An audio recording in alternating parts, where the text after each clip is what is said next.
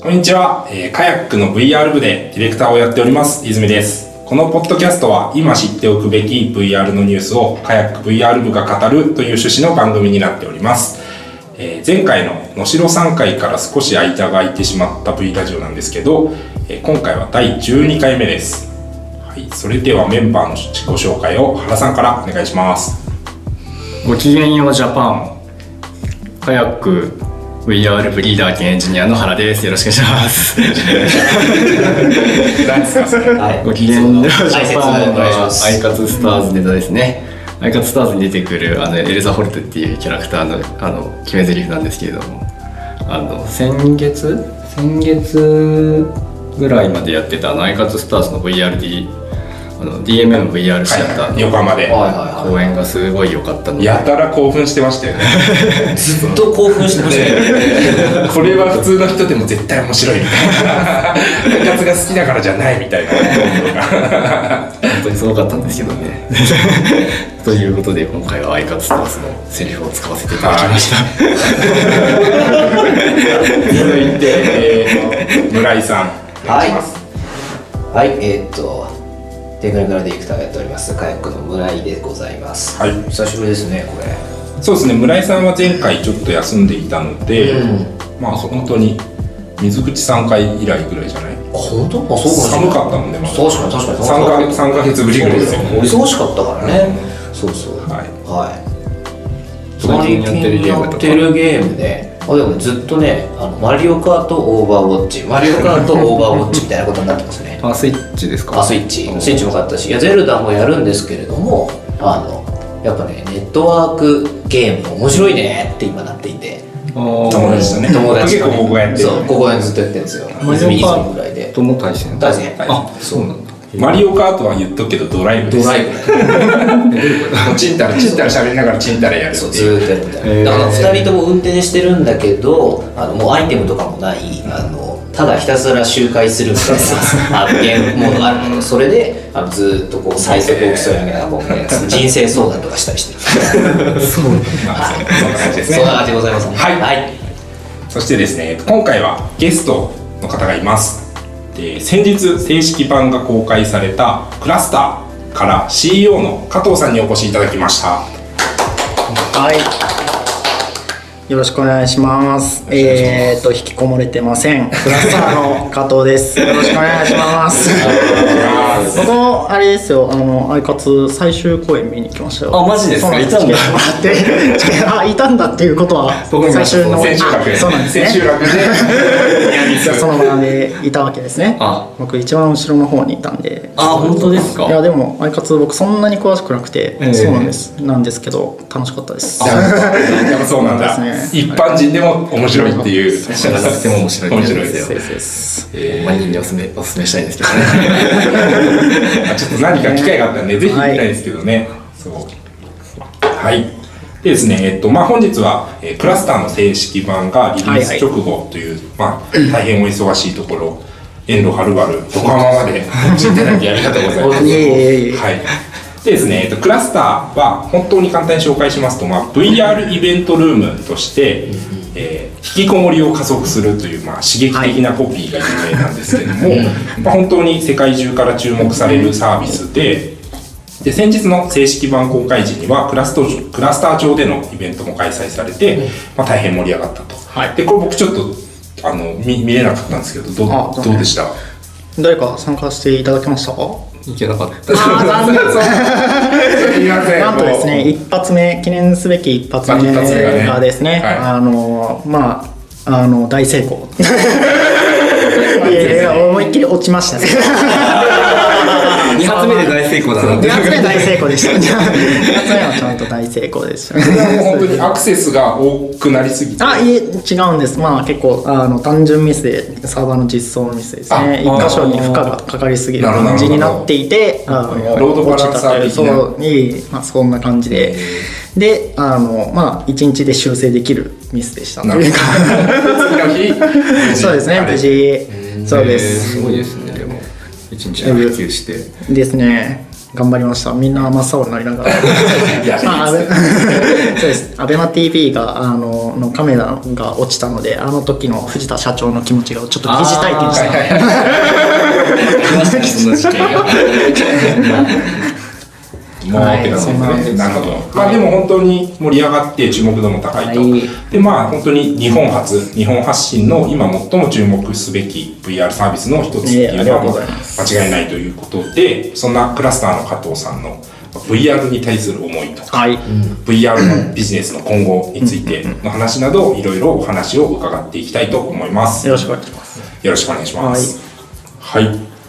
では、早速、クラスターについてということで、えーまあ、クラスターの正式版の紹介ということで、まあ、基本的な機能とか、簡単に紹介いただいてもいいですか？はい。えっとですね、アルファ版というのが、えー去年出したんですけども、まあ、ようやく、えー先週ですね、5月31日にはい正式版という形でクラスター、えー出すことができました。まあ、バーチャル上に、あのー部屋を作ってですね、まあ、イベントだったりとかができるような、まあ、基本的な機能を揃えた形になっております。まあ、えっとですね、旧あのアルファ版との違い大きな違いはやっぱりあのもう誰でも作れるようになったっていうところが一番大きかったですね。アルファ版の時はですね結構もうあのノリで最初の一番最初作った時2週間で作ったんですよ。そうなんです2週間で作ってで結構あのあのサーバー側がですね拡張性ゼロみたいな状態で、そうですもうハードコーディングそうですそうです。そうです であの例えばですけどイベントが何個か乱立あの、乱立した瞬間にもう破綻するという状態だったんですね。でまあという状態で、まあ、出してでまあ体験だけ体験がまあ最初の状最初の段階から結構もう一番最初あのもうプレーンな部屋にというかもう板の上にあのスクリーンがボンと置いてあってコメントできる誰なんか適当に喋れるみたいなそんな めっちゃ適当な状態で数十人数百人集まってくれて、それ見たんじゃないですか、僕、原さんと。一番最初でしたねそれ。ここまで初めのやつは見てないとそれの三回目ちょっとできあのだんだん出来上上がっててきたきてそうですねそのその後になんか勉強会やるぞみたいな感じで何回かやって、そうですね数百多分僕が初めて見たのはあのパルマーラッキーがゲストはいはいではいはい。はい、はいはいはい。あそうですね。まあ1か月半くらい経った後ですかね。まだそんなもんだそうですねその時に。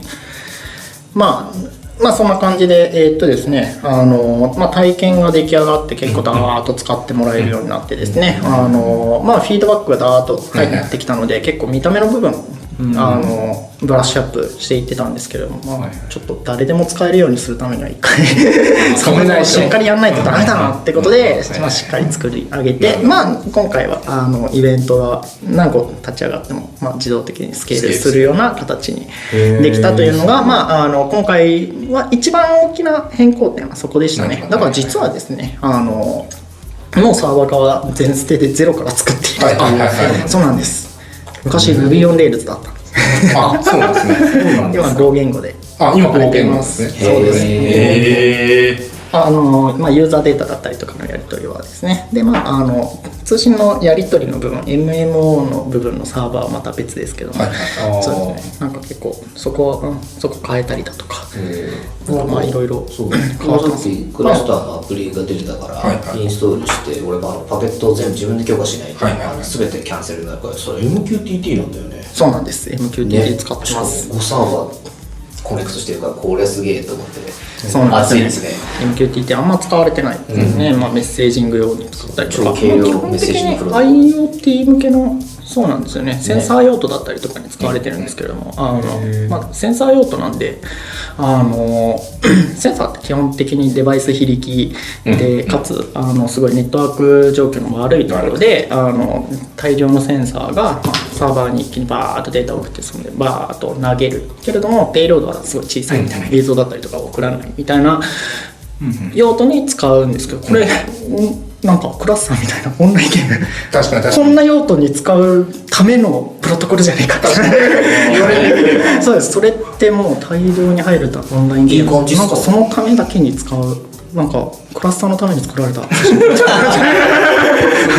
VR のその MMO のためにそうですね。確かみたい。なにストリームしないですもんねしかもたくさんみたいなやり取りするみたいな。そのボイスの部分もそれに載せてるんですか？あそうですね。ボイスの部分はちょっと企業秘密。そう。まあですね新しくなってからなんか誰でも喋れるようになってますよね。なってますね。マイクを持つとあ一応あの誰でも喋れてしまうと混乱するので一応ゲスト設定みたいなのをしたら誰でも喋れるようになるんですけどね。そうですそうです。そのゲスト設定さえすればだから部屋を作った人とゲスト設定された人は誰でも喋れるという感じですね。Facebook メッセンジャー以外に初めて見たよ MQTT 使ってるのそうです。ねそうなんだ。Facebook メッセンジャーの前身のサービスが MQTT なんですけど今が使われてるかどうかちょっとよくわかんなくて。たまにパケット引っかかりますよ。あ本当ですか？うん。じゃあまだまだあるんだなはと思ってたけど。いはいはいはい。もうあのサーバーにあるのかもなそこは。わかんないけうど、んちょっとわかんないです。あそこは大きすぎて、ね。はい他にもう何かそのサーバー構成とか、まあ、もちろん企業秘密なとこあるけど、あいえい。え何かそのなんていうんですかねその MMO のシステムの部分というかすごい大量のユーザーをさばくっていう部分のサーバーっていうのは何かそのオリジナルで作られてるのかそれともなんあかそうですね。まああのベースとなるものをオープンソースのやつベースなんですけども、それをに手を加えながら作ってるという感じですね。ちなみに差し支えなければああそこ言っていいのかな？ちょっとわかんないです。いろいろね。MMO の部分がもともとオープンソースあそうですそうですそうですあ MMO のというかその、I、あの MQTT ベースで通信にやるためのそこの部分ですねあーそれ以外のはいはいそうです。だから MMO を作るようためのというか Unity との、あの連結部分ラッパーだとかそういう部分はもう全部独自に作ってますね。すごいな。そうなんですよね。なんかすごいその2週間で最初作られたって言ってましたけど、そのみんな最初にそのクラスターに驚いたのがえ200人もいるのみたいな、で結構しかもみんなのヘッドトラッキングとかが、その雰囲気出てるというか結構フレームレート高いデータを送り続けてストリームしてでこの人数でいきなしこの安定感って結構すごくないみたいな、その辺は何か今までの経歴というかメンバーの中にそういうのがあそうですね。相方があのそうです。共同創業者で CTO の、まあ、ジョンソンというのがいて、ジョンソンは純正日本人なんですけど。もあだ名がジョンソンで。本名本名を知るとそうです。本名を知った者は発狂すると言われてる。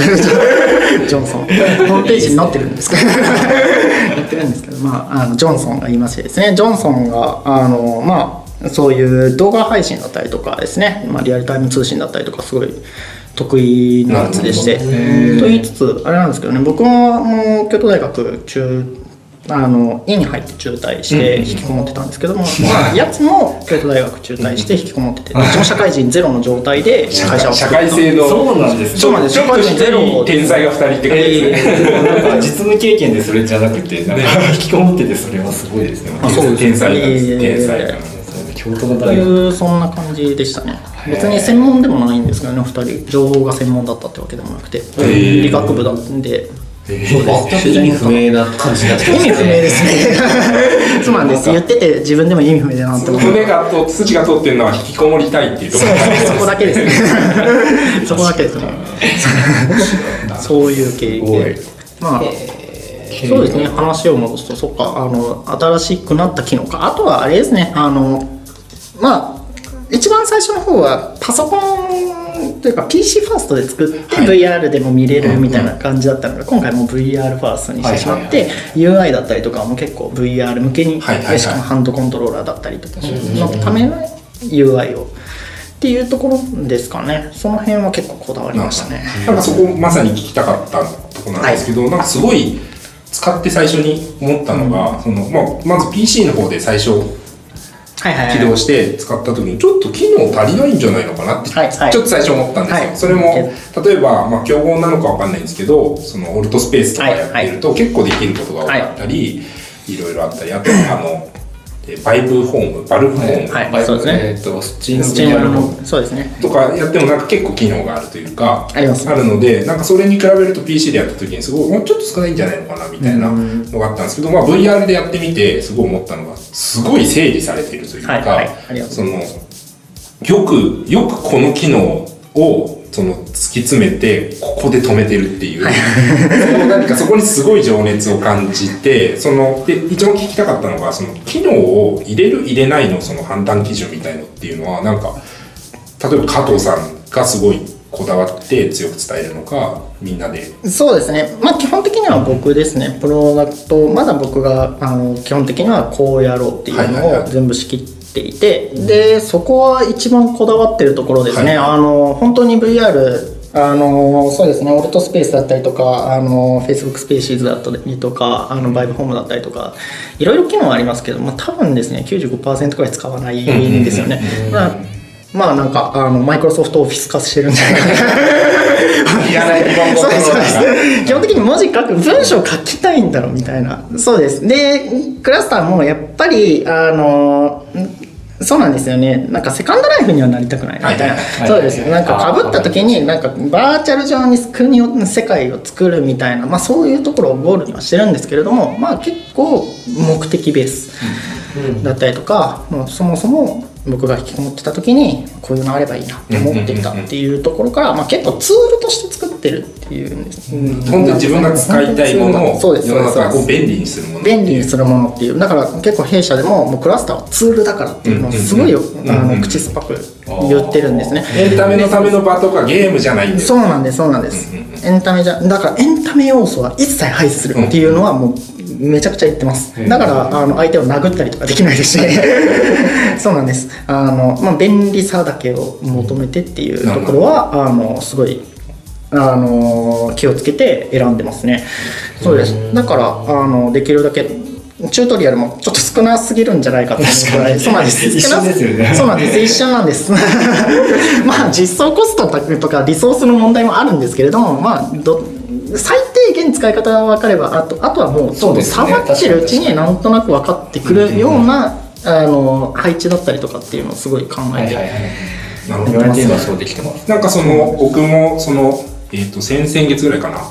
ちょっと作ってた、はい。オオトブロックっていう音楽を作る VR のやつを作ってたんですけど、まあその本当にゴテゴテと機能が増えてきちゃって、はいはいはい。それをどうパレットで整理するかとかいやこの機能はやっぱいらなかったんじゃないのかとかやってもこの機能はもっと欲しいみたいなその人の意見を聞けば聞くほど基本的にはその人っていうのは機能を足すことはい。しかまあフィードバックしてくれなくてそのまあそれの中で取捨選択していくともう基本的には増えていっちゃう。その話せば話すほど一個ずつ機能が増えていっちゃうみたいな。でちょっと僕はまあ今そのフォトブロックはあの力入れてやってないので、はい。まあ置いてあるんですけど、まあ、次やるときは一回全部こうパレット壊したいみたいな、もう2個ぐらいな機能にしたいなみたいなすごい思っててそれはでもすごいなんていうんですかね情熱とかその説得力とかそのエネルギーがないと実現されないっていうのをすごい身に染みて分かっていて特に VR だとなんかまだそのベストプラクティスとかがないので、はいはい。みんな好きかって言うじゃないですか。そうなんですよね。ここの野郎とか思ってたり。いやー思いますね。なんか絶対言われるのはやっぱ VR ならではなんかペンでこう書く、はいはい。はいはいあれ欲しいって言うけどあれ使わんだろうと。でもうちょっとなったら使われると思うんですけど、うんうんうん。なんか機能ベースでなんかコミュニケーションだったりとか、あの普通に集まるコストの高さを解消するっていうのがクラスターの結構目的なんですけど、ってなった時に。確かに。それすげえ面白いの僕そうなんです。さっきクラスター見た時に、えっと、カンファレンスルームと貸し会議室みたいなコンセプトの2つのルームしかないと、で画像は貼れるからプレゼンはできるでしょうと。でそれぞれがテキスト発言もできるから、まるで会議室に集まってプレゼンテーションを聞いたりハッカソンをすることはできそうだなって思ったけどじゃあペンツールあった方がいいんじゃねって思ってたから、はいはいはい。ななんでそれを消したのかすごい興味あります。はいはいはい。いやまだあのーあれですね。普通にみんなであのペンツールを使って便利になるところまで体験作れてないなっていう、そういう判断ですね、うんあれは面白いんです。中途半端なんです。面白いんですけど、なるほど。面白いはいはい。だけ。一回使って終わりになっちゃう。そうなんです。一回使って終わりになっちゃうんですよね。参考になるな。面白いでそそうなんれです。だから加藤さんはさっきプラットフォームじゃないみたいな,、えー、とそのなんかメタバース的なプラットフォームは目指してないし殺し合いみたいなゲームにするわけじゃ絶対なくて、ツールだって言ってましたけどどそれってあくまで貸し会議室的なところの側面っていう方向なのかそれとも本当調整さんみたいなただの待ち合わせ場所みたいなのかコンセプトが分かんなくなりましたね今はいはい。い、いやいやいやまああのプラットフォーム目指してないっていう言い方は間違ってて、最終的に目指すところはあのもう集まるだったりとかそういうそうです。会う集まるってところだけがインターネットにおいて最終的にまだハックされてないところなんだろうなって思っていてそうなんです、うん。あの集まってる体験だとか会ってる体験だとか、まあビデオ会議だったりとかありますし、まあライブストリーミングだったりとかありますけど、まだそこら辺疑似的だなと思っていて、その会ってるっていう experience 体験みたいなところを、あのハックしてるっていうのはまだまあクラそこをやりたいなっていうのがクラスターの考え方なんですね。でなそうです。だから別にそれの用途として一つ会議室があったりとか、はい。まあ、それの用途として一つカンファレンスルームがあったりとか。そうです。だからまあ他の用途とかもできてくるかなとは思ってるんです。ああなんかすごい急にピンときましたね。そっか。そうインスタントメッセージングを VR 化してるみたいなそういう世界観なのかもしれないですね。そうですね。でやっぱ僕はあれですよね。クラスターという名前にやっぱかなり込められていて、その同じ趣味とか、同じ目的とか、えーまあ、そういう、まあ、ある意味パーティーだし、まあ、ある意味それはカンファレンスだし、それは恋人同士でも、ね。家族でもよくて、まあ、サークルって呼んでもいいけど、まあ、クラスターっていうのが、まあ、よりちょっと VR そうですね。クラスターの方がより実態に合ってるものだなと思っていてクラスターって結構あの集まってるみたいな房みたいなブドウの房だったりとかそういうものがうん言葉の原理なんですけどもそれが一番近いちなみにす。ごいあれなんですけど、クラスターは、えー、と頭が小文字って始まって最後はい。ドットですよ、はい。そうなんです。それ そうなんですけど最近なんかあれがまあなかなか難しいですよねメディアだと。徹底されてないので。ね。うんうん。あどっちでもいいかな。みた いなどっちでもいいかなピリオドとかは何かその思いが込められてたりするえっとですねピリオドとかは思いが込められてるか込められてないかで言ったら可愛いからですね。あなるほど。ストーリーがあるんだよでもやはりそのクラスターの一個の魅力がかなりそのプリミティブな要素で構成されていて、でもそのバタ臭くもないし塩臭くもないというか、そのあのあの可愛さっていうのは確実あると思うんですよね。そうでそれがやっぱオルトスペースやった時に、まあ、け機能もいっぱいあるし、まあ、結構音声の通信も、まあ、クオリティまあまあいいし、まあ、使いいんじゃないと思ったけどこうアバターがどうもバタくせえなみたいな、はいこれはちょっと愛せねえなみたいな、うん。なんかそれって結構大事なことなんですよ。その特に VR においては自分がそれになるんだから、そのそういう意味ではそのピリオドに込められた思いっていうのは、そのある意味あのトンマナのあの世界観をこうこだわりのために。なるほど。それ今後使わせてい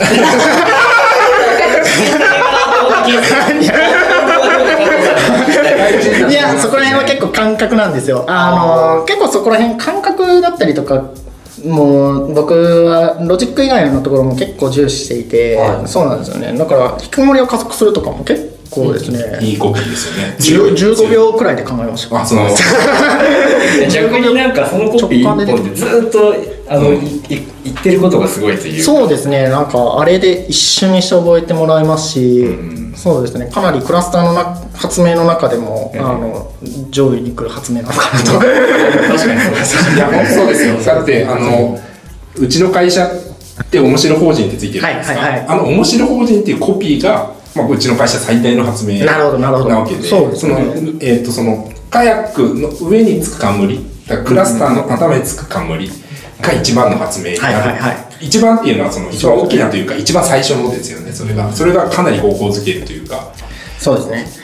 いや、その通りです。で引きこもりを加速する何をやってるかも、まあ、なんとなく言葉から分かってくれますしね、あの、方向性だったりとかも、まあ、結局のところそういう移動だったりとか、あの、移動の中でもやっぱり無駄な移動を排除していきたい。はいはいはい。だから僕よくたまに勘違いされるんですけどそのピクニック行ったりとか散歩行ったりするのはダメなのかと、ドライブにダメなのかって言われるんですけどそれ僕 OK です。そうそうですよね。そうなんです。あの移動自体が目的だったりとかそれ自体が楽しいんだだったらそれはすごいいいんですけどあの例えばですけどこうミーティングのためにこう横浜まで来る。みたいな。いや めっちゃわかりますよ。さっきも話してましたそうなんですよ。この途中ですね。あの避けられない移動ですね、これすごい嫌だだからあの究極クラスターが作ってるのはもうもしかしたらあのどこでもドアなんじゃないかというところはすごい考えてますね。であれですよね。今今のそのアトムとそのビットの世界でいうとアトムビットアトムっていう扉はないんでとりあえずビットの中で集合しようよっていう、まあ将来的にもう一回アトムに出れる本当のねドラえもんの、えーどこでもドアあれっていうのはアトムから入ってアトムに出てくるじゃないですか、うん。でもそれは無理なのでとりあえずビットで集合しようよっていうのはまあ暫定向こうに100年ぐらいの答えなのはきっと間違いないですよね。その通りだと思いますね。やっぱり、まあ、VR が結構革新的だったのは、あのビットで今まで運んでたのはインフォメーションだったんですけども、インフォメーションのあのやり取り、 messaging だったり、インフォメーションの publish っていうのが、これ、 experience をパブリ、うんうんうん。そうですね、 messaging したり、 publish できるようになったところがすごいなと思ってて、で、集まってるとか、会うとかってところは、あの今まで情報だけ messaging してたと。ころも、はいはいはい。会うっていう experience レベルでわかる。体験をシェア集まってるっていうのをシェアできるようになったってところがすごい一番大きかったかなと思って僕が VR かぶった時に一番最初に思ったことは、っていうやつだった。最初にそれ思ったんですか？あそうなんです。かぶった時に何を思ったかっていうとかぶもうこれ共同創業者と僕の家で VR 最初 DK はそうなんです、DK development kit 届いてかぶった時に一時かかぶった時にあこれやばい。これ水樹奈々のライブここでやったらいいじゃんっていうのが一番最初だったんですよ。最初だった。それが一番最初でしたね。もうそそこに一番価値があるなっていうふうにかぶった時に思った。それはまだその例えば、えー、とトイトイボックスはいはい。あそうああいうソーシャル性のあるものの全然前にそこをパンとこねうそうですね。かぶかぶった時でしたね。かぶ一番最初にかぶって大岡さんの井戸とかやった時ですね、はいはいはい。なんかとりあえずやなんかコンテンツやってみようみたいな。感じで井戸とかやって。もうでもあれかぶった時に一番最初思ったのがそれでしたね。いやもう絶対これ面白いです詰まってる体験ねだとかそれじゃんっていう。だから引きこもってる時のフラストレーションがそこだけだったっていうのはあるんですよね。まあ情報だったりとか っていうのの交換っていうのも今すごいもう大体解決されちゃってますよね、家の情中で報レベルで。そうです。引きこもっていても満足が得られるそうなんです。満足得られてるんですけども。ただライブには。いけないみたいな。そこだけだった。なブルーレイじゃちょっと足りないっていう。そうなんです。ブルーレイも買うんですけど。買うんですけど。ダメ確かに引きこもりを加速してしまいますね。話を聞いてると。すごい筋が通ってる。そうだってそれはもう飯に食いに行くのも面倒くさいし着替えるのも嫌だし、もうなんならこの姿勢も面倒くさいみたいな状態の人が水木奈々のライブに行きたいと。それは行きたい。行けると。行きたいぞ。えクラスターのコンセプトは割と初めからこっちっていう風になったんですか？あえっとですね会社作った時にはまだクラスターみたいなものにはなってなかったですね、そうです。結構つあの一番最初の時はあのどこにどう落とし込もうかなっていうのでいろいろ模索してましたね、最初だからあのまあそこの集まる体験を作るみたいなところはなんとなくあったんですけども、だからプロトタイプとして会議室的なものも作りましたし、えっとですね、動画をですね配信して見れるみたいなのも作ったりとか、ツイキャス的なやつですねバーチャル上で見れるツイキャス的なのだったりとか、ただまあセカンドライフ的なのだったりとかっていうのを、なんか結構プロトタイプとしていろいろ作っては捨て作っては捨てっていうやってたんですね。作って見せ、結構見せて捨ててというのをやってたんですけどもまああのそうですね。だから一回複数人でやるゲームも作ったことえーそうなんですあの脱出ゲームを、それはマルチプレイの脱出ゲーム作ってそうですね。ユニっていうのはあのユニティエクスポ渋谷でしたっけね。なんかそれで渋谷であったやつにそれに出したりとかもしたことがあってですね、クラスターの前身。そうなんです。前身。ただの脱出ゲームなんですけどね複マルチプレイの結構うんそういうのを作って捨てというのをしていてでまあなんか最終的にブラッシュアップされてあそこまで落とし込めたのはにはやっぱ半年かかりましたね。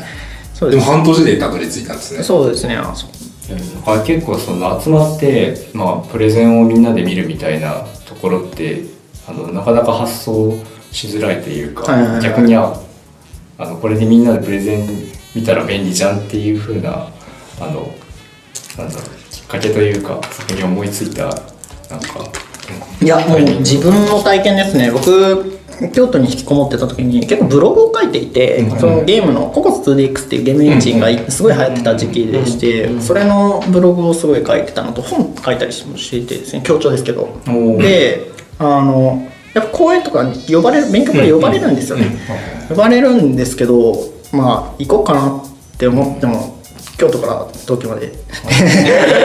で行って何するって言ったら10分くらい喋って、あ終わる3時間かよ。そうですそうです。移動3時間かよみたいな。でもやんの喋るのは10分かよみたいな感じ。もっと喋らせろよって感じなんですよ。かもっと移動コスト下げろよみたいな。移動コスト下げろよみたいな。そういうのはすごい思っていたっていうのが一個ありました、はい。でそうまあ他にもやっぱりあの引きこもってた時に思ったのはあの東京とか勉強会だったりとかあのカンファレンスだったりとかすごいあるし、そうですねライブだったりとか基本東京だしっていうそこら辺ですね。そこのペインがすごいやっぱあれですよ原さんなんかはこのイベント行きたいなっつったらもう別に明日行けるじゃないですか。そうなんですね。それではちょっと発想としてねいきなしは出てこないかもしれないですよね。もうあれですよね現実問題として自分が感じたストレスみたいなところにうまくこうつながってそうですね。絶対いければそうですそうそれは面白いと思ってなんか普通 VR って言われて考えるものってみんなそれぞれ違うと思うんだけれど、空間として認識するか新しいプラットフォームとして認識するかっていろんなイデオロギーがあると思うんだけど、多分その中でもいっぱい作ってみて結局いけそうなのにこれ違うなって言って捨ててった結果、はい。本当に自分が欲しかった体験を選んだっていうのはすごい面白いなって思った今の話ありがとうございますすごいね。でそその上でだからもう本当に自分がこれだけが欲しいっていう芯が見えたんですね、はいはいそうですね。えちなみになんですけど、そのクラスターって、まあ、最初の時からもう100人規模でその、はい。イベントやられてるので、はいはい。結構その体験に対するいわゆる QA というか、はいはいそのテストっていうかそこ結構難しい類のジャンルだと思うんですよ、難しいですね。それってどうどうやってるんでえっすか、と仮のまあ仮のアバターみたいなのが入ってくるみたいなそういうシステムを作ってはいますね、まあ、あそう。200人疑似的に200人入ってくるとか疑似的に500人入ってきて適当に動くみたいなのをそれは付加的にも？そうですそうです。負荷テスト的なものがあの社内でそういうツールを作ってでテストしてますね。でもやっぱりあのリアルで使われるとなんか思ったことない使われ方だったりとかもするしあと VR で入った時と PC で入った時の送信してる情報量が違うんで、はいはいそこのあの、はい比率とかにも言ってくるんですねちょそうなんですだから何人マックスかって言われると結構難しくて VR だとこれぐらいだけど PC だともっといけるみたいなそうそうですそうですそういうのもあるんですけどもだから結構で結構最初の方からやってるのはまあもう実際にイベントやりながら落ちたらごめんみたいな感じで、うんうんうんあのもうプロダクト出して多分動くと思うからローンチしようぜっていう。精神でもあれザッカーバーグの。あれの時は結構そのノリでも全然なんかいい感じというか。そうですね VR クラスターの人たちが集まってワイワイみたいな感じでしたけど。いやでも正しいよね。正しい正しい。2300人のさ VR のテレメトリ情報がさ、はい。MQTT でどんどん送られてくるサーバーのとかなんか誰がやったことあるそれは正しい。いややりながら集めた方がいいに決まあとってる結構重要視してるのが、まあ、そういうイベントとかで落ちたとしても、はい。ああまた落ちたよしゃあねえなって笑わってもらえるプラットフォームにしよう。なるほどランそのディング。ブランディングちょっと大事かなって思って。あまりツールツールしすぎると多分引きこもりを加速するって名前じゃなかったらなんか落ちたら怒られてたんじゃないかな。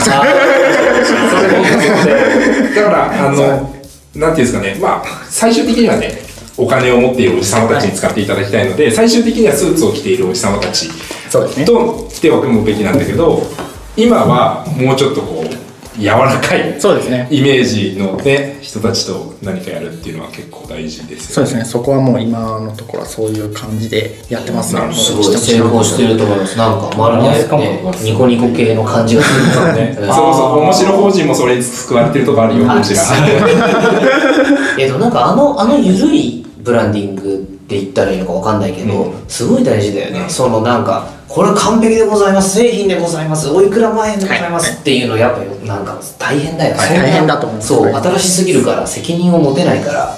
なんかこれ作ってみたんですけどどうすか？ぐらいの感じ、期待値のコントロールというか。期待値のコントロールでまあその、まあ、まだまだちょっと失敗するかもよみたいなことで出しつつもちゃんとその何かあったら1日とかそれバッて直せるみたいなこうああの周りの期待をもっと裏上回るぐらいのことができる状態に持ってっていうのが面白いありがとうございます。いいですね。素晴らしい。はい。ではですねじゃあ次のトピックとしてまあ一旦ちょっと緩いはいはい。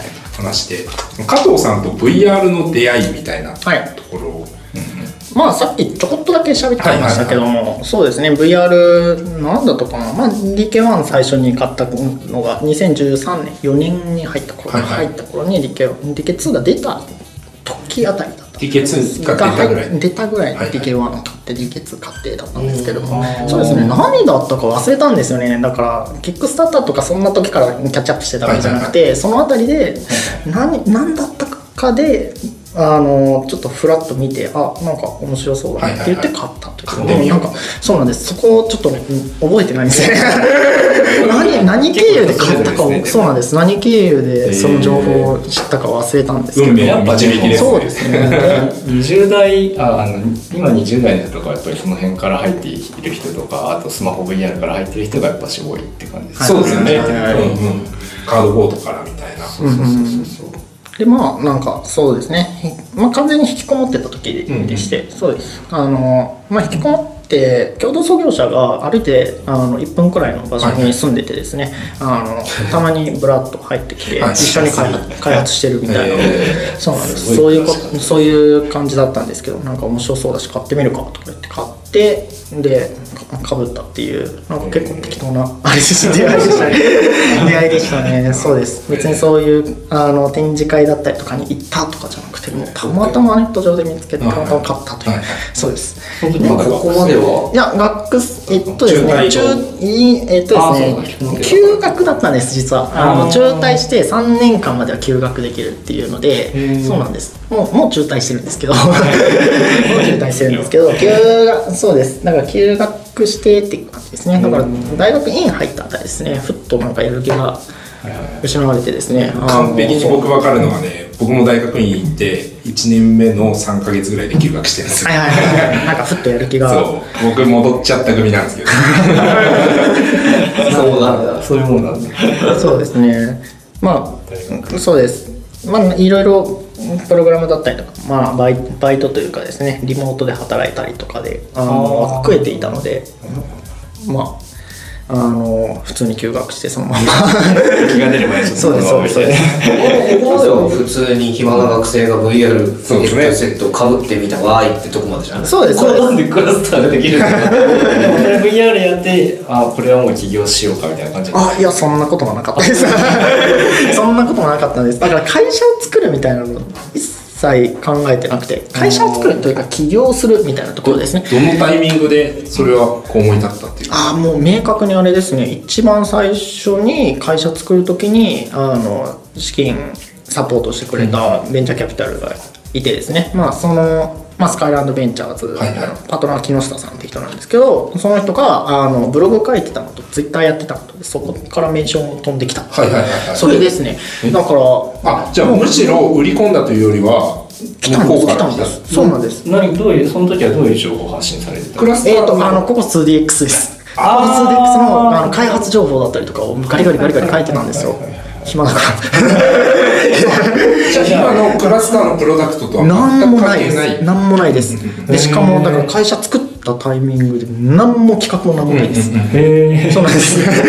いやだからプロただまあアプリでゲーム作ったりとかそういう暇だったからやってたんですね共同創業者と2人うんででも別に会社作ろうとかもなんか起業しようみたいなの一切なくて。ない。い段階で引きこもり生活2年目突入くらいの時にメッセージが飛んできてでちょっと会いませんかみたいな感じで。で会ってまあそんだけ技術あって、で暇なんだったらサポートするから会社作ればというふうになったのが一番最初でしたね、そうです。ありがたい話ですけどベンね。チャーキャピタルの方はそういうその技術ありそうでじなんかこう時間を刻んでというか。そうですね。なんか多分何も分かってなかったと思いますけど 今でも言われます。なんか一今でも言われますけどなんそうなんです。だから会社作った段階のあの普通そうなんですよね、まあ、会社作ってシード投資とか受ける時も、何作りますと、でプロトタイプがあってこう、まあ、デックって、まあ、何枚かこんなことやりますっていう、プレゼン。プレゼンがあって事業計画？みたいなくらいはないけれどでもビジョンレベルではあると思いあるんですよ。そうなんです あるのが普通なんですけど僕何もないって。何作るかも決まってないみたいな。何の会社やるかも。まあなんとなく VR の方向でやろうかなみたいなぐらいでしか決まってなかったんですよね。ごいやばいですね。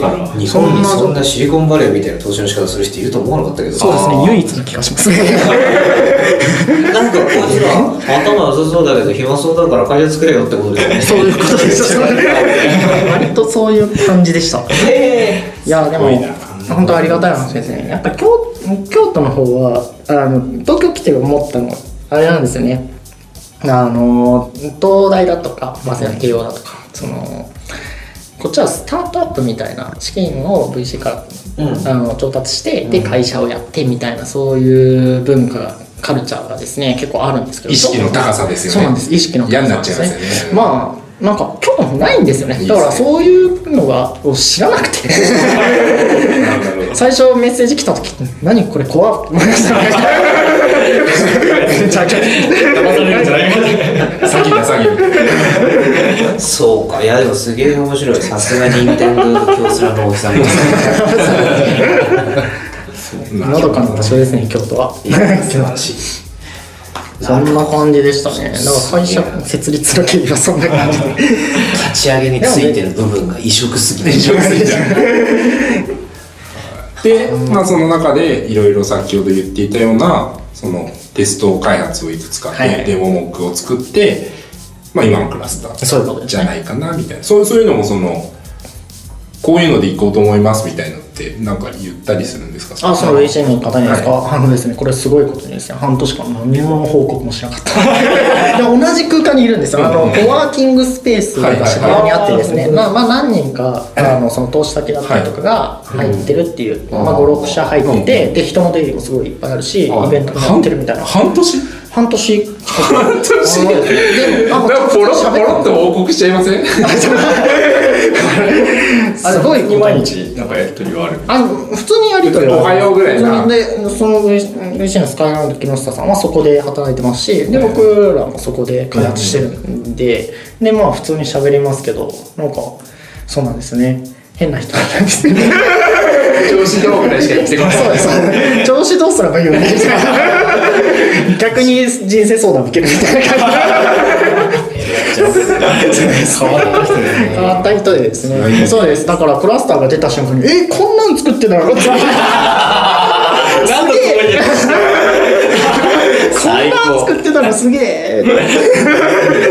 そのビジネスモデルはおろかコンセプトも聞かれない。そうですそうですなんか VR でなんかやってるくらいのことしか知らなかった 何かあある意味そのなんていうか人を見る目とかにものすごく自信があるのかもですよね。いやわかんないですね。まあわかんないです いやでもありがたい話です。でもその会ってなかったらまだ引きこもってたんで、そうですね。感謝ですね。そう感謝ですね。偶然なのか勘なのかいやすごいな。なんかちょっとそんな漫画みたいな話あったみたいなんで。全く想像してた。ちょっと野次さんの時にも漫画を感じましたけどね。ああってたなみたいな吉部さんが前回ゲストで喋ってた。んですいやすごいな。あれも面白かったですねかなり彼も元元関西。ああ確かにどうだったかなでも大阪。謎のトントン拍子みたいなのが。そうそうそう謎のトントン拍子が。あの吉部さんも加藤さんもなんかなぜこうなったのかわかんないけどなんかすごいいい感じになって なるほど。ではですねえっとまあそんな奇跡の会社クラスターなんですけど まあちょっと今後についてえっと、はい。なんていうかビジネスの話ってまあ本当可能な範囲でお話聞ければと思っておりまして、えーまあ、例えば先日 ABEX さんとも業務提携するというニュースがはい。あったり、まあ、今後大まかにはどういった方向で収益化を考えているのかなというのをまあ、あのですね、まあ、あの、明確にビジネスモデルのところは、まあ、言っちゃえば模索中だっちゃ模索中ではあります。けれども、クラスターの、あの、今のところ一番強みは、こういう 集まる体験がバーチャル上で全部完結して作れてしまうっていうこと。イベント主催側からしてみたら、その、場所代がいらないみたいなところで、あの、まあ、そういうイベントをやっているところ、まあ、でかいのはやっぱり、えっとですね、国内のイベントででかいのはカンファレンス系のイベント、音楽系のイベントであのスポーツ系のイベントなんですよね、でまあそこのカンファレンス系のイベントみたいなのは結構体験が作れてきてるなと思ってるので、次音楽系のイベントみたいなのは明確に作っていきたいなということで、エイベックさん。そうです ABEX さんだったりとかあとあれですねイグニスの子会社のパル,、パルス。パルスですね、あの秋元康さんとか大悟さんがや出資しているあの VR の会社があるんですけどももう明確にそこはコンテンツを持ってらっしゃるところとあの組んでもう作っていくっていうふうに先ほどあくまでもクラスターはツールだって言ってたのは、はい。えーそのままで、はい。その上に載せるコンテンツそうです。エンタメを持ってる人たちはあの空間に持ってくそうですそうですそうです。そうですあのそうです。弊社がコンテンツを作ったりっていうのは、まあ、あの基本的にはしなくて、まあ、プラットフォームという考え方なのでで、まあ、そこら辺はクラスターと相性の良さそうな、例えば、まあ、ABEX さんもだったりとかはあの、まあ、結構音楽パッケージのだったりとか、まあ、ここ最近はやっぱりインターネットの波であのあまり良くないというので、あのライブだったりとか、アニメだったりデジタルっていう方向がすごい伸びてて、そっちの方向に軸足を移してるっていうところで、まあ、明確にライブ音楽ライブアニメデジタルってクラスターとすごい相性がいいし、そうですね。ABEX ピクチャーズだったりとかのアニメの IP たくさん持ってらっしゃるので、まあそういうところで何かあの新しい体験だったりとっていうのが作れたらいいねということで今回あの事業提携に至りましたね。そっちの例えばコンテンツを持っている方たちの場合は、そこを有料コンテンツの有料化。そうですね、有料課金だったりとか、あのそうです、有まあ、今のところチケットの仕組みだけは用意し、実は用意しててですね、あまだ使われてないんですけど、そうです。で、そこの手数料いただきますっていうのと、まあ、あのクラスター上でイベントやってみたいけれども、ちょっとバーチャル上でイベントやるってどういうのかよくわかんないっていう時に、まあ、サポート料をあの弊社なるほどなるほいただきながら、まあ、弊社でファシリテートしちゃうっていう、そういうのが、まあ、基本的なビジネスモデルですね。ファシリテートの受託とあとはあの空間に対する入場料そういうことです、そういうことです。の手数料をい。ただくという、そこですね。まあ、ただですね、あの、チケットみたいなのは、コンテンツの数が少ない間は成り立つと思っていて、そうですねそうなんです。あの、動画とかにもペーパービューっていう文化があるんですよ。あの、お金を払って動画を見るっていう。そうです。お金を払って動画を見るっていう映画のが、まあそうです。コンテンツが多くなると結構破綻しやすいんですよね。た唯一成り立ってるのはエロ動画くらい。エロ動画海外のスポーツとかは結構成り立ってるんですよねそうですただ海外のあのスポーツしかも格闘技とかのペーパービューがあるんですけれども。そのリアルタイムがものすごく面白くて。っそうなんですそうなんです。ていうところですよね。ただそれは掛け文化とかも密接に結びついてるので結構特殊なんですよ。でもまああの基本的にはコンテンツの数が少なくてリアルタイムに体験するのが大切ってなった時にチケットだったりとかペーパービューが成り立つんでそれもまあ最初の方はそれで成り立つかなって思ってるんですねクラスターも。結構チケットっていうまあ最初なんか5分だけ見れるけど、うん。中に入って、うん。あのイベント見たいみたいな、だったりとかカンファレンス出たいっていうのだったらそれでもお金を出す人がいるでまあそこの手数料ですね。基本的にはそこです。でまあそれがコンテンツが、あの広がったり利用用途がすごい広がってきたらあのもうちょっと変わってくリプションるんですねあそうですね。基本サブスクリプションとあの投げ銭だというふうには思ってます。そうです。まあそのちょ辺っとニコ生とかに近いそうですね。そうですね。そういうふうにショールームとかそうですね。いやでも、まあそこら辺のビジネスモデルはまあ、まあオンデマンドで見たいって需要もどんどん上がっちゃうしそうですよね。生そこ食い合わないよね多分オンデマンドはやっぱりオンデマンドだけど今の加藤さんの話ってあの場の提供まあ、だったもから、もっと言うと、えっと、どこまでその、えー、ていうんですかね、再生し直すかわかんないんですけど、その観客含めて、もうそれもコンテンツってどんどん乗っていくと思うんですよね。その、えー、なんていうか、リアルタイムじゃない型の、はい。その、コメントが面白いから見るみたいな、それは YouTube のやつだって、はい。ニコ生だってそうだし、ショールームだってその機能ももちろんあると思うんですけど、そう、それが、えーそこにいる人人の感じも含めて面白いっていうのは、まあ、ある意味ライブビデオライブ DVD の中に入るみたいな体験もできるだろうからできる。そうですね。このこの集団と一緒にまず1回見てこっちの冷静な集団と一緒に見る。みたいなその2回楽しむみたいなことももしかしたらあるだろうし、そうですね。でも俺それよりすげえ面白いなと思ったのがもう。VR 不動産だなっていうふうに考えた時あそう。ですねにだって ZEP 東京とビッグサイト両方持ってるみたいなことで。もっと無限ですよね。そうそれのさ500個あるみたいな。不動産王ですよ。不動産王みたいな。そうですね。そうなるとアマゾンみたいになってくるわけじゃん。すごいなーって思って。そうですね。やっぱりそこは一番最初あの取りたいところだとは思ってますね,、やっぱり。しかも MQTT だぜ。増やせる。スケールしやすいで MQTT はあの HTTP よりはるかにちっちゃくって、MQTT の中継サーバーはあるけどっていう超あの何4分の1ぐらい圧縮されてるって思ったらなんか簡単かな？もしかしたら。分かりやすいかも。それでバンバン VR 不動産を増やしていくってやばいよね。モノポリみてえじゃん。まあ、なんだなので最初の方は結構 2B 的な稼ぎ方になるかなと思ってます、つまり場所がをいちいち用意するのが面倒くさい人だ面倒くさいとかコストだという、まあ、例えば1000人集めるイベントなんていうのを場所を用意しようと思ったら数百万普通にかかっちゃいますからね、数十万じゃ絶対に収まらないので。あのそういう時に、まあ、そこら辺のコストが削減できると。まあそこら辺でそこら辺はあのまあチケットという形になるかもしれないし普通にあのまあ受託的な形、ファシリティ自宅のファシリテートでというよ。うなコンサルティング料。そうですねコンサルティング、まあそこは 2B まあそこはあの普通にバーチャル上の不動産的なあの価値を 2B に向けて売るというところですね、なんかすごいあるなと思うのがもちろんカンファレンスはその企業がやってるカンファレンスとかもすごいあると思うんですけど、あのまああまた学会があるじゃないですか、あのね、はい。で彼らは多分30人集まるためにいつも持ち回りの大学とかのその宿泊施設とかぐるぐる回ってるんですけどやはりコストがかかるし、やっぱ30人規模だとそのなんていうんですかねまあ学会って基本は雑誌の収入で成り立っているのでそのなんていうか運運営費っていうのは結構シビアなちっちゃいそれこそクラスターが、あの維持しようと頑張ってる軍がいっぱいあるんですよ。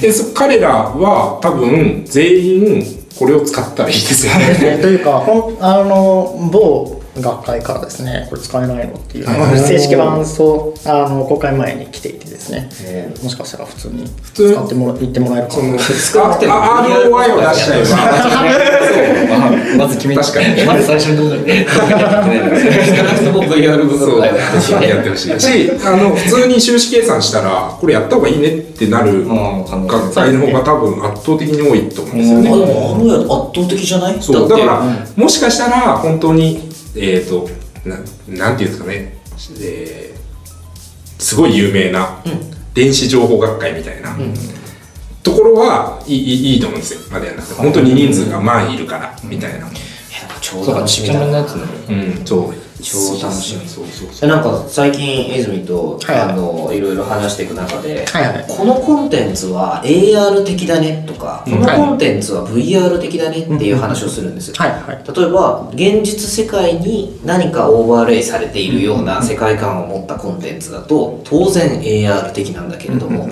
そもそもそれを現実世界に構築するのが、えー、としんどいもの、えー、とシンデレラ城みたいなでかいものですね、を舞浜以外に作ろうってなったら、え何億円みたいになっちゃうのって VR 向きだったりするじゃないですか。っていうと存在しない土地にあのホールとか場を作るっていう方法だからすごい極めて VR 的だなって今思いました、そうですね、うん。なんかそこに関しては僕も結構言ってるのが、VR と AR の違いみたいなのって、まあ、技術的には結局のところ目に入ってくる光の情報の何パーセントをハックしてるかみたいな100%ハックされてたら VR だし、99%以下だったら AR なんですけど体験は結構カラッと変わっていてあの VR は AR は、まあ、ここに表示するがゆえに来てもらう体験なんですね、そうなんです。もう相手とかに来てもらうという体験で、VR はあの完全に100%あのハックしてしまうがゆえに行く体験ですよね。行く体験なんです。そこの行くと来る来てもらう来ると行くが切り替わる瞬間なんですよ。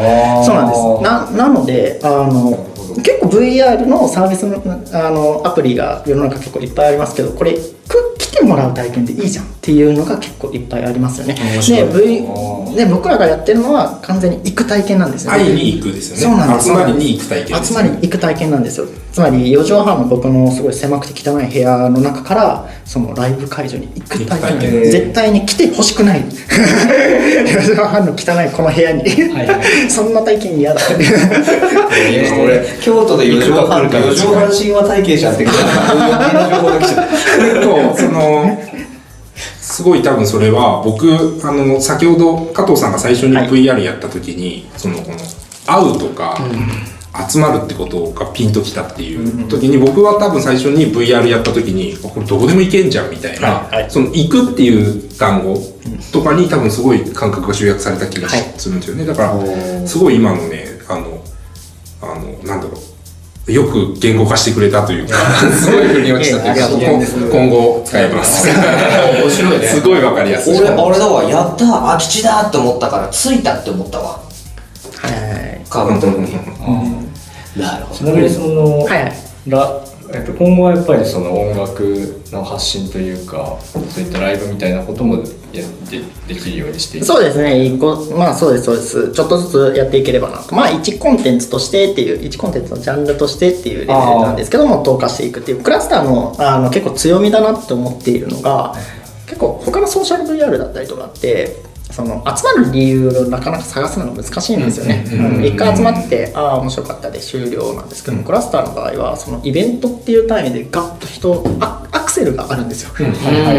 そうなんです。アクセルとして踏むことができて例えばですけど新機能実装しましたでなかなか集まってもらうの難しいんですけどコンテンツというものでアクセルを踏んで人そうです。人が来てもらえるので。来た時に言えばいいですよね。そうですそうですそうです。そんな感じであのあまあアクセルと最初の方は結構アクセルの形でそういうコンテンツをちょっとずつ投下しながら踏んでいくと、でまだあのユーザーだったりとかがこうまあ、まだそのしっかり溜まる形、まあ、バケツに水、まあ、ババケツに穴の開いた状態にはなってると思うんでそこをしっかり塞いで塞がった瞬間はもうアクセルあと踏むだけという状態になると思っていてそこをしっかりふ塞いでいこうかなと。でもすごい面白いパターンにもう乗っちゃってますね、うん。だってあまたの VR チャットミーティングスペースサービスっていうのが、はい。サイリウムを実装しましたって言ってもはあってなるのがこのライブがあるんだって言ってみんな来たらでもなーとかって思ってたらあサイリウムできてんじゃんってはい。全然わけが違うよね、それはすごいですね。だしあの実際に出てるソーシャル VR サービスって本当になんか出して出しっぱなし感があるというか、そうですね。あのそう。そういったアクセル要素は全然ないから、まあ、みんなユーザーが来てこうユーザーなりにこう楽しんでるところはあるんですけどやっぱり持続性っていうところでまだまだ難しいって感じるところ多いですもんね。いやでもそれわざとやってんですよねってことは？わざといろんなサービスがそうだから、えっと、海外のいろんなサービスとかであオートスペースもそうだろうしいろんな機能実装して95%使われないって言ってたけど、はいはい。その5%は何なのかを測るためにあんなにいっぱい作ってるじゃないですか、はい逆をやってるんですよね。そうですね。超絶シンプルな部屋でこれが本当に需要があるから入れた方がいいみたいな素晴らしい。素晴らしいありがとうございます。すげえっすね。これはいいですね。これはやばいですね。頭がいい ちなみにそのく今ま,、まあ、今までアルファ版とかでいろいろやって、はい。あの実際にやられてたと思うんですけどそのクラスターのイベントでその登壇者がなんか歌ったりみたいなことをしたことはあったんですか今まで？歌ったことはまだないんですよね。だから音の動機っていうのはやっぱり一番難しいところで音楽において。そうなんです。一番難しいのはもうとにかくそこなんですよね。あの例えばですけどお歌と音楽を別々で配信してしまうとずれたらうん。ちょっとずれるだけで変だし、例えばサイリウム振るのもただ純粋にサイリウム振っちゃダメなんですよね。だからちょっとでもずれるとなんかバラバラになっちゃうんで、そこら辺難しくて。まあでもそこはもうもうクラスターの基本的な方針としてはあのデータを正しく相手に伝えるっていうのを諦めてるんですよ、ラグも認める、ラグも認めてたただ受け手側の方で整合性が取れてる、ああへえいやでっていうもまあふうにそこはもう多くのね。調整して。そうですそうです。まあオンラインゲームそう基本的にはそうです。MMOFPS とかそうですそうです。でまああのできるだけそそこはあのレイテンシーとかをあのゼロに近づけるって方向はもう完全に諦めてしまって、はいっていうところでちょっと設計を考えながらやってる最中ですね今は試行錯誤中です微妙にね通話しながらゲームしてると分かるんだけど、はい。1秒ぐらいラグってんですよ、でそれははい。なんかもしかしたらそのあの LINE 通話のせいもあるかもしれないけど座標情報と HP の情報っていうあのテキストの運バイトの世界のやつを超大量に交換し合っている状態でその時最も近い近似値の演出になるようにランタイムの方でやるっていうやり方でやってるから僕も泉も見えてる画面は同じになるはず。つまり期待値が一緒になるんだけれどラグってるけど気づかないっていう作り方ができる気づかなきゃいいんですよ。そうそれと同じでライブを本当に作れるならあるね。すげえ誰かに有利になる誰かに不利になるっていうのだけが FPS はやっちゃいけない。でクラスターのそのやっちゃいけないことっていうのは何にもなくて。そうですね。一緒にいる感じ一緒にその音楽だったら、まあ、音楽はそのグルーブっていうのがあるのでグルーブを感じられる他の方法、例えばもう一泊完全にずらしちゃえみたいので動機取っちゃってもいいわけですよね。そうですね。もうなんかあれなんですよね。だからあのーエンタメ要素を排除するみたいな話ちょっとさっき前にしてたじゃないですか、あの物を持って投げたりもしないんですよ、うんうんなぜかというと物をそそうなんですよね。あの物を持つ瞬間みたいなのが一番あの計算が難しい。マインクラフトでもそうなんですよね。そうです。ラグに対してし一番シビアなところで何がほぼ同時に掴もうとした瞬間にオブジェクトが2つに分かれちゃうとか それをやるがゆえに持つ瞬間にちゃんと誰も取ろうとしてないかどうかをちゃんと判定しないといけないみたいなことを絶対にやらないと。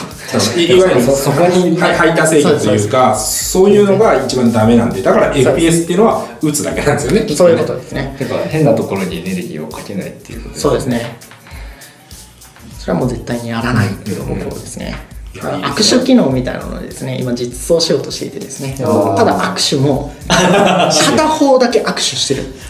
あつまりあそうなんです。もううん同時にちゃんと握手してるっていう体験を作るのを諦めて今実装してる、だから向こうからしたら「この前握手しましたよね」って言われてもなんか「え？しましたっけ?」ってなるそんなに自分の手を出してなくても向こうが握手求めてたら自分の手は非対称で出るっていう。というようなそういう感じでサービスしてる面白いですそうです。完全にそうか隠蔽というか。ででもそれでももう別にまあ大丈夫っていう、あれですよね。だからそこはもうユーザーに任せるというか本当にそこでこっち手出して向こうの人もあ握手ですねってなったらお互い握手したってことになるからってことですね。それ超面白い話だだって今のって今のって VR の自分とリアルの自分の記憶が違うってことでしょ？違う。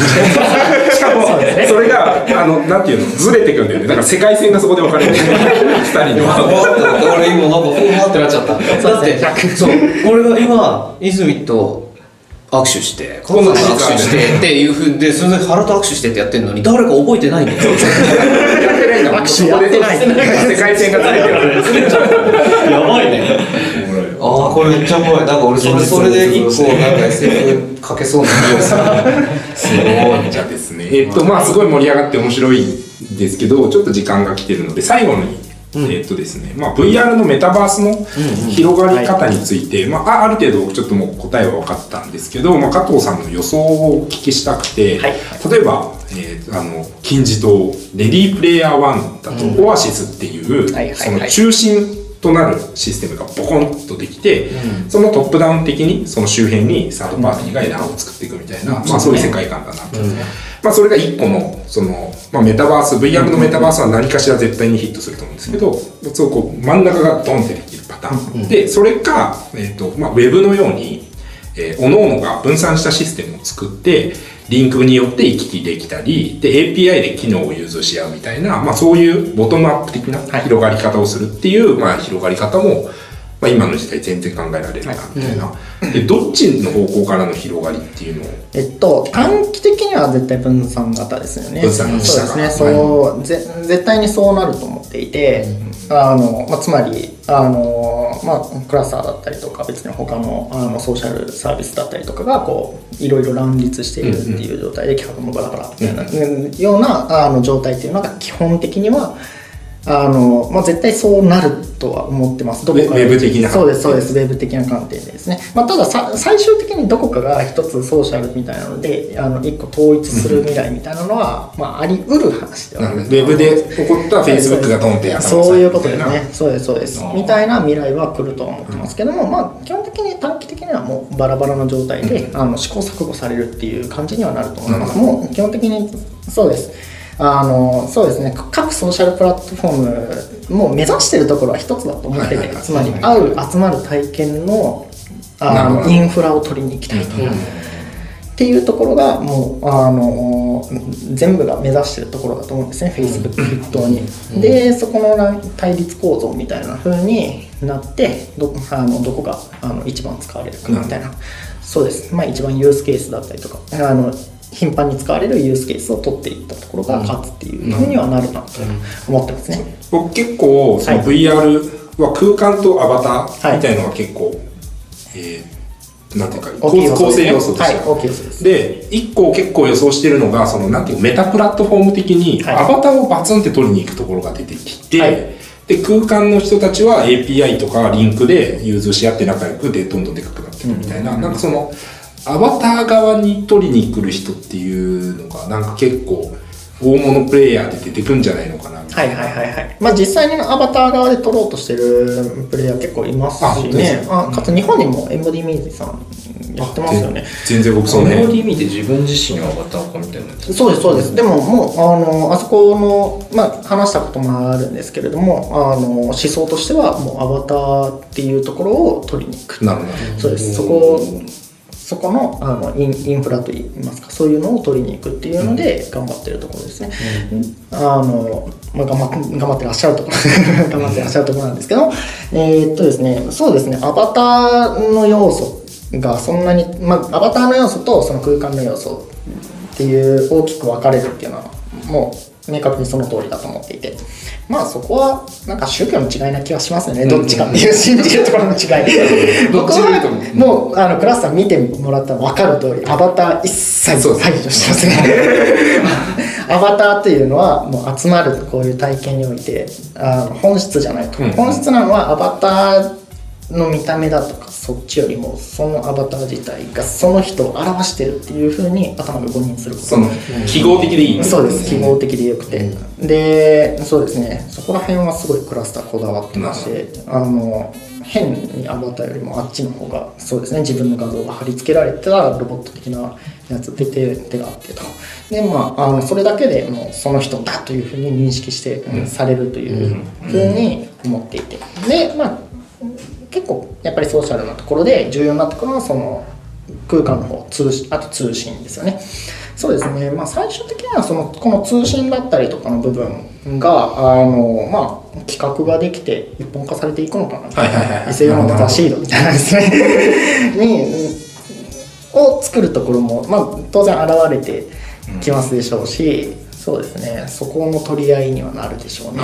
あとどうなるかわかんないですけどね。まあでもまあ、あのソーシャルな、まあ、最近マストドンとか出ましたけどもブーザンあーブーザン型で、はい。あのツイツイッターの、そうですね。あれあんまりうまくいってないですけど。あんまりうまくいってないですけど。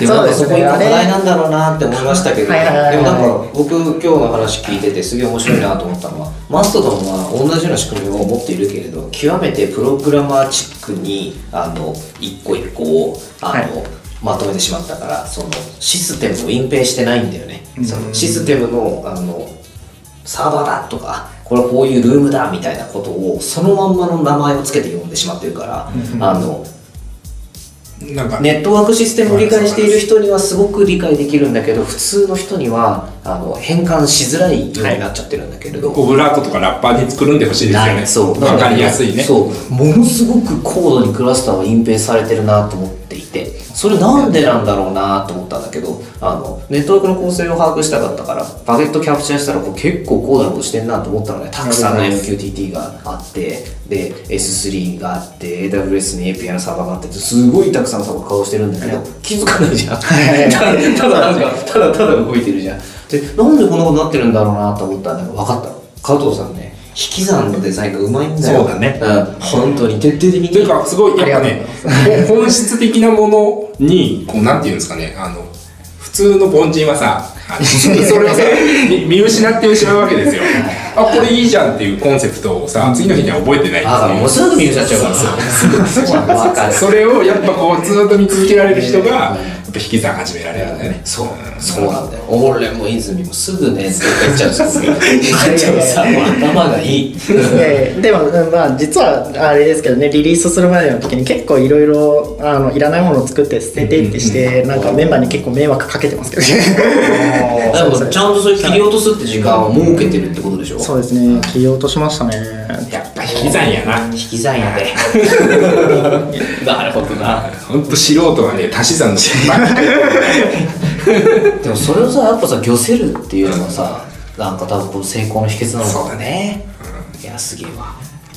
あでももともと実装されてたんですよね。今は。あそうですね。プログラマーとしてやってまして。今は最近もうコード書いてないですけども他の仕事の方が最近だったら調達だったり授業的だったりとかで結構外を引きこもっててなかったので引き こもれてなかったので忙しくうんそうですね。あのだいぶ手離れしたんですけど、ね。そうです。今その設計というかデザインというかその辺は基本加藤さんが見られてえーっといやサーバー側の構成だったりとかもだいぶそうですねあのあジョン CT を筆頭にしながら、あのだいぶ任せることができてますね、だからもうユーザーからの視点として、あのまあ、こういう感じにしようだったりこういう機能を入れよう切ろうっていうのは、まあ、今のところ僕がやってますけれども、そうです。そこは基本僕がやってるという感じですね。